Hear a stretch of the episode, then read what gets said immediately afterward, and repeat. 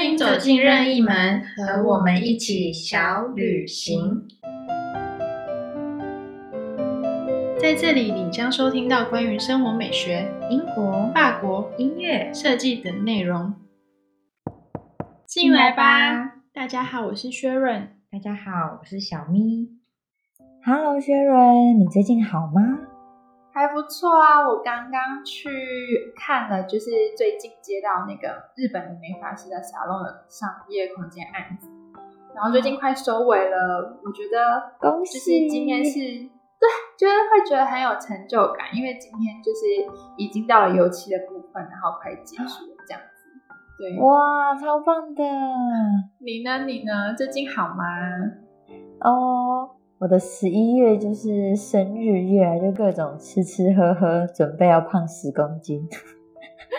我有看到你在那个生日那一天去了，就是呃法式料理。如何对啊？我真的很喜欢法餐，因为我觉得它不仅是口味很好吃，在摆盘上也特别特别的精致。然后我就每年生日都会挑选一家法餐吃，这样。去摘星星。嗯，好，今天这一集呀、我们来聊聊关于如何准备一趟旅程，你觉得怎么样？好啊，因为我觉得，呃，每个人在透过整理行李的方式，准备出国的方式都不一样。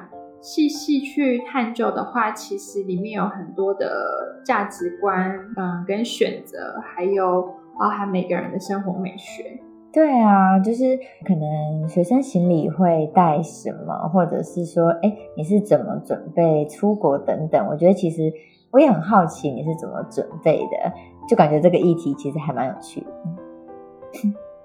嗯，我当时做超级多准备，因为对于我来说，那个时候的自己算是去法国这趟旅程，算是一个蛮未时间蛮长，然后也是一个非常未知的的挑战，所以我当时做了超级多功课。嗯，我还记得，因为当时在呃，而且尤其是法国室内建筑系的资讯又很少，嗯所以等于说，当时的自己是要重新去挑战一个未知的领域，然后用一个嗯比较陌生的语言。虽然我在就是念法文系念了四年，但是毕竟还是一个比较陌生的呃语言，所以我那时候就看了蛮多关于就是出国的书籍。像是呃一位我蛮喜欢的作者，他是姚小涵，他在呃法国念 g o b l a n 就是一个蛮有名的动画学校。嗯哼，他那时候就出了一本书，呃，叫做《开始踏上法国留学之路》，哇，里面写的内容超级超级详细，就是有嗯写到关于嗯嗯关于银行嗯开户啊、申办电话跟水电。哦，写是否超实际？真的耶，很实际耶。超级详细，还有就是学生签证要怎么申请的表格等等等，就超级详细。这个对于就是完全不知道从何开始的人，真的是超有帮助哎，完全是一颗定心丸，真的就一本指南。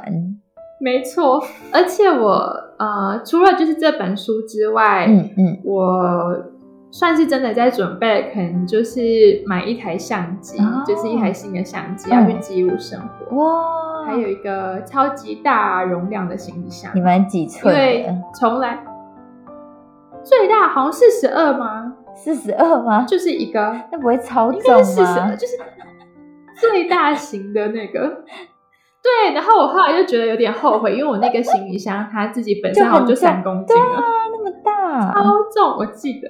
对，然后还有一个，嗯，还有一个是三人份的大桶电锅，哦，小的嗯，很实用哎。不过哎，法国的电压跟台湾的不同，对吧？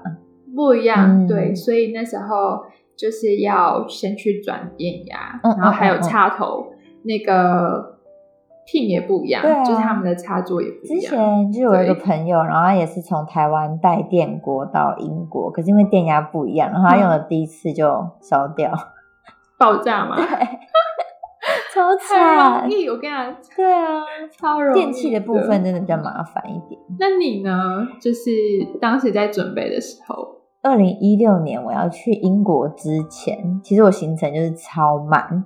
我在去英国之前，我其实是飞去俄罗斯演出，然后演出完回台湾一天后，我就要去英国了。真的没有太多的准备时间，你知道吗？但是我觉得很重要的应该是文件的部分，就是留学生的签证啊、机票啊、什么住宿。对，你要是没签对证，你就是会不会在海关被挡下来，然后你这趟旅程就不用开始完蛋。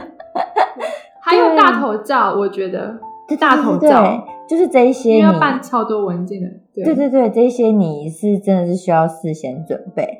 可是其实我觉得可能因为那时候我已经去过生温哥华生活一年，所以我觉得我没有到太对太紧张。然后我觉得我、嗯我基本上有一个原则，就是我就是会把它装到限重的上限，就是例如说规定三十公斤，或者是规定二十八公斤，我就是会装到那个上限。对，就是嗯，我就把它装满。对，我觉得就有点像我就跟你的生活一样。就跟我的生活一样，就是觉得好像可以从整理行李看出一个人的个性。像你好像就做了很多很多功课，然后好我好像就是觉得，哎、反正就是就去了就知道嘛。也是也是，对啊，比较勇敢一点，我觉得这部分。没有就比较瞎。那在留学之前啊，那你是怎么准备你的那一个四十二寸的大行李的？我在准备行李的部分，因为我当时就知道行李箱有限重，所以我觉得就是长途旅行的话，其实到现在我都会有一个准备行李的清单。对，就如果对，就是会有个 checklist，就是譬如说嗯长途旅程的话，可能要去一个地方，可能待一个月、十四天或一个月，可，能就会我就会有一个就是大行李箱，然后嗯，登机箱，对，还有一个放 A 三大小的肩背包，因为里面可以塞很多，就是对对，就可以塞很多可电能脑，文件之类，对，就一些很重要，然后不能被偷的东西。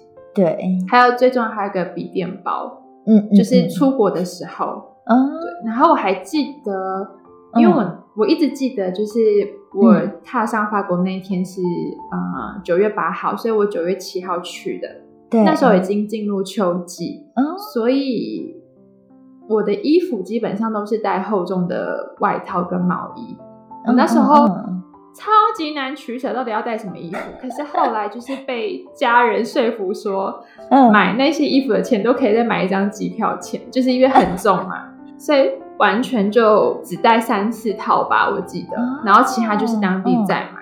我当时对于卫生用品这件事情有一个强烈的依赖症，嗯哼，像什么东西啊？啊，牙刷、牙膏吗？对牙刷、像牙线啊，你就是有一定要的品牌，对不对？对还有隐形眼镜，隐形眼镜超重要，因为法国隐形眼镜要购买对对对是需要开那个医生的那个看完医生开证明才可以去配，真的很麻烦。超麻烦，所以后来我就是我就买超就是超带超级多隐形眼镜。我也是，我之前我记得我去温哥华的那一年，就是我、嗯我请我老公去帮我买了七千多块的隐形眼镜，我就真的很怕用完。就很不可或缺啊，就觉得台湾超级方便。真的，不，还有健康食品，就是很多哦药品，就是超级多，就很怕生病。那个时候我就觉得，我感受得到你的行李箱很重。对啊，那时候就装满这些东西。嗯，如果说真的是关于自己就是个人私人的部分，就是比较像是嗯我带了很多台相机，很多台相机，嗯，我很想记录巴黎的一切，所以我带了一台拍立得，嗯嗯嗯嗯，然后超级多拍立得的底片，还有类单眼，新买的类单眼跟两台底片相机，哇，你真的是，超级然后你放在托运里吗？你不怕摔坏吗？没有，我都随身行李啊，我就是肩背包带着，哦，还有、嗯嗯呃还有书籍，嗯嗯嗯，对真的书籍，中文就是书，那时候就对中文书超重要。嗯那时候我就觉得，就是一个人旅行，呃，一个人去，然后我就带了蒋勋的《孤独六讲去》哦是不是很 很文青，超智障？很赞呢。对，大概是这样子。嗯那时候在准备行李的部分，嗯嗯嗯嗯嗯，你呢？你呢？我觉得我那时候有没有就是一定要带的东西？我觉得我其实可能会蛮常出国。我觉得我对于整理行李这件事，就是觉得没有什么东西是那个国家买不到的。如果那个东西真的买不到的话，那边的人要怎么生存？会不会这个东西并不是特别的必要？那为什么我一定需要这个东西？真假？就是想法是这样，所以我就觉得说，可是药品呢？药品也是吗？药，但是我没有，我没有带药，哎，要带什么药啊？对，不晓得那时候就觉得好像需要带一些，对，就是一个完全没有出国人跟一个出国很多次的人 的对比，好笑。对，可是我觉得我带的东西就是很很妙，就是我觉得我就是一定要带让我有安全感的东西，所以就是像我一定会带我心爱的娃娃，而且我觉得娃娃不能托运，就是我觉得娃娃托运它会窒息在行李箱里面，所以娃娃一定要抱着。还有我会带我家人跟朋友的相片，有一些我心爱的文具啊，对，然后还有心爱的衣服，就是我看到他就很开心的那一种，就是各种心爱的东西。我那时候出国的时候，我其实食物类就很多人说留学生要自己带米什么，可是食物类我完全没带，泡面啊，对我完全没带，因为我根本不会煮东西，我应该连打蛋都有点困难，就是我那时候是不会煮东西。那个时候，对对对对对，后来就后来就会。但我觉得很好笑的是，我特地去做了五张五月天的海报，然后我拿去影印店输出海报，然后还上雾膜。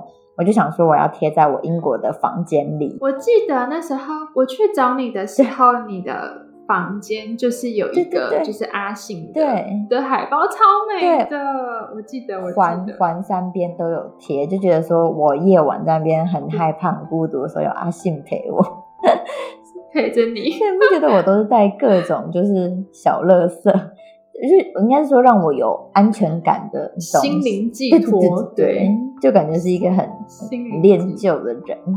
但是我觉得，反正所以你就可以想见，我那时候的行李箱，我的托运行李基本上就是带了我毕生的心爱的家当。你知道那个那个架子真是还有各种小秘密，好不好？对啊，就是那个根本就是无价，你知道吗？很好笑，是我到英国的第一天，就是在转机过程中，那个行李就是差点不见，我的人生差点直接毁灭。反正就还有另外，那是另外一个故事，就好笑。寄丢吗？对啊，之后可以再跟大家分享。对对对对，跟分享。嗯，好啊好啊，可以。那说到行李啊，就是像我们刚刚有说到有托运，然后也有登机或者是随身。那你觉得？要怎么取舍啊？你要怎么选哪些要放托运，哪些要放随身？我觉得就是关于嗯重要的钱财，就是一定是放放放随身嘛。嗯嗯。我当时在做取舍的时候，我就只记得嗯，我上飞机要做的所有事情，因为呃，我那时候是搭长荣航空的直飞班机，所以是。呃，十三个小时，然后我就会想说，我这十三个小时要怎么度过？要做什么？对对，要做什么？对，我记得我都会带，我就是一定会带一本书上飞机。我也是哎，对，很怕无聊，对不对？对，没错。虽然有很多影片可以看，但还是觉得说可以带一下书这样。对对对对，还有还有笔记本。就是本本、画本，对小本本，对对，可以一边画一边写灵感。对对对对对，还有耳机啊，保湿喷雾。那时候因为飞机上超干燥的，所以保湿喷雾。哎，这个好酷哦！还有眼罩，眼罩这个我也没有啊。我就是一个什么姿势都能睡的人，都可以睡。我记得那时候我有，嗯，我的托运行李有带了一个，就是。我觉得这个现在这个年代应该已经没了，不需要用到的东西。它是一台法文翻中文跟中文翻法文的那个翻译机机器。对，那时候完全没有那个 Google Translation，但现在完全需要这个东西就不用。我那时候还买了两台，我就超级害怕，就是会中国才买得到这样子。对，那时候就带那个老古董。可是真的啊，就是像。我们可能是就是从小到大就学英文，然后去到一个英文的国度，就算再听不懂都觉得还好。可是就是如果完全听不懂法文，就是真的会觉得需要带那一而且主要是那时候要很多资料都需要就是查，然后那时候很多讲义上面的文字可能都还对啊没有看得很懂，对，所以那时候就觉得要准备翻译机。还有我想到一个是话剧，因为、因为巴黎的话剧其实很贵，台湾相对便宜，对，对所以很多做模型的东西，哦美工刀，哎，美工刀可以带吗？我有点忘记了，托运应该是可以，托运应该是可以带。对对对，对，那些我就会做模型的一些可能珍珠板啊，我还是会带去，还有一些一些小模型。嗯，超酷的欸。我觉得在国外飞久了，你就会知道说托运行李它是有不见的可能的。尤其像我在到英国第一天就差点遇到这件事情，所以我后来在整理行李的时候，我的学生就是，如果我的托运已经消失在我的人生中了，我依然可以过活的东西，对我就一定会带哦笔电、相机、充电器，然后我的本本还有一本书。对，因为我觉得就是应该看得出来，我就是一个很怕无聊的人。就是如果就笔电啊、手机都可以做事情，然后如果嗯都做完以后还可以拍照，拍照没电以后还可以画画。可以已经安排好自己的那个行程，然后可是、嗯对，但是对我来说，我觉得最重要的、最重要的就是一定是一只娃娃跟我的小贝贝。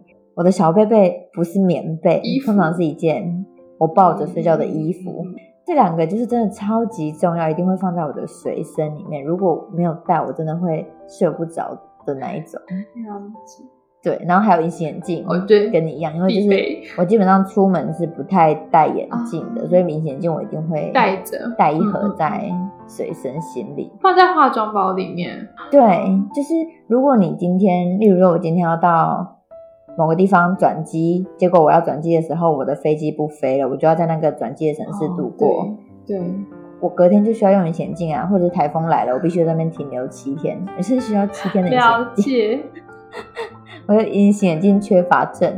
随时备着不不用这样子。我好像还好，还好对对对对，就是眼有眼镜就可以。但现在应该就是一定要戴就是口罩吧，嗯，在这个疫情的时代。当然，自从疫情以来，我真的很难想象，嗯，就是出国搭飞机这件事情，感觉很遥远。对，超想念的。现在的我们啊，都已经出国生活一段时间，嗯又回来。那你觉得我们刚刚聊了这一些，如果重来一遍，你会给正要出国的同学们什么建议呢？嗯，我觉得好像其实什么东西都买得到、欸，就是嗯真的就是到后面嗯，你后来在巴黎生活的时候，你有转换品牌吗？例如卫生用品啊，譬如说卫生棉的部分，我还是一样嗯需要，就是维持台湾的品哦牌，但是有这么钟爱，，对，就是还是没有办法放弃，你觉得差很很多？。对，然后我自己，呃，嗯可是很多像以前就会坚持说一定要用许 C 德的防晒啊，可是许许 C 德防晒还是还是会带着，嗯。其他像化妆品的部分，我基本上都已经保养品也是完全嗯都是用嗯法国的，换因为对，因为气候完全不同，所以一定要带好带满的，就是证件。因为我记得那时候我很嗯紧急要申请一个文件，就是需要我的那个哼学历证明，就只好请哦家人寄那种快捷。天哪，对，这超贵的，真的就超。贵，还有护照的那个，我觉得就是漂亮的证件照，因为毕竟就是对法国没有在追求就是你的证件，你的证件照要漂亮这件事，你就随便拍，然后都会很丑。所以就是漂亮的证件照，就台湾可以拍好拍满，然后带去。然后又便宜，对，没错。真的，其他的都觉得好像还好，可以很就是嗯放手、放手去闯嗯这样子。那你呢？其实我后来也是会觉得，就像一些家具、厨具在，嗯，其实不用到太担心，因为你去那边以后，那边有那边的电压嘛，然后哎对。去那边以后都会有很多留学生要走的，他们真的都会用非常便宜的价格对对对，出售，出售，你就不用自己买一个新的带对对过去。对对对。对。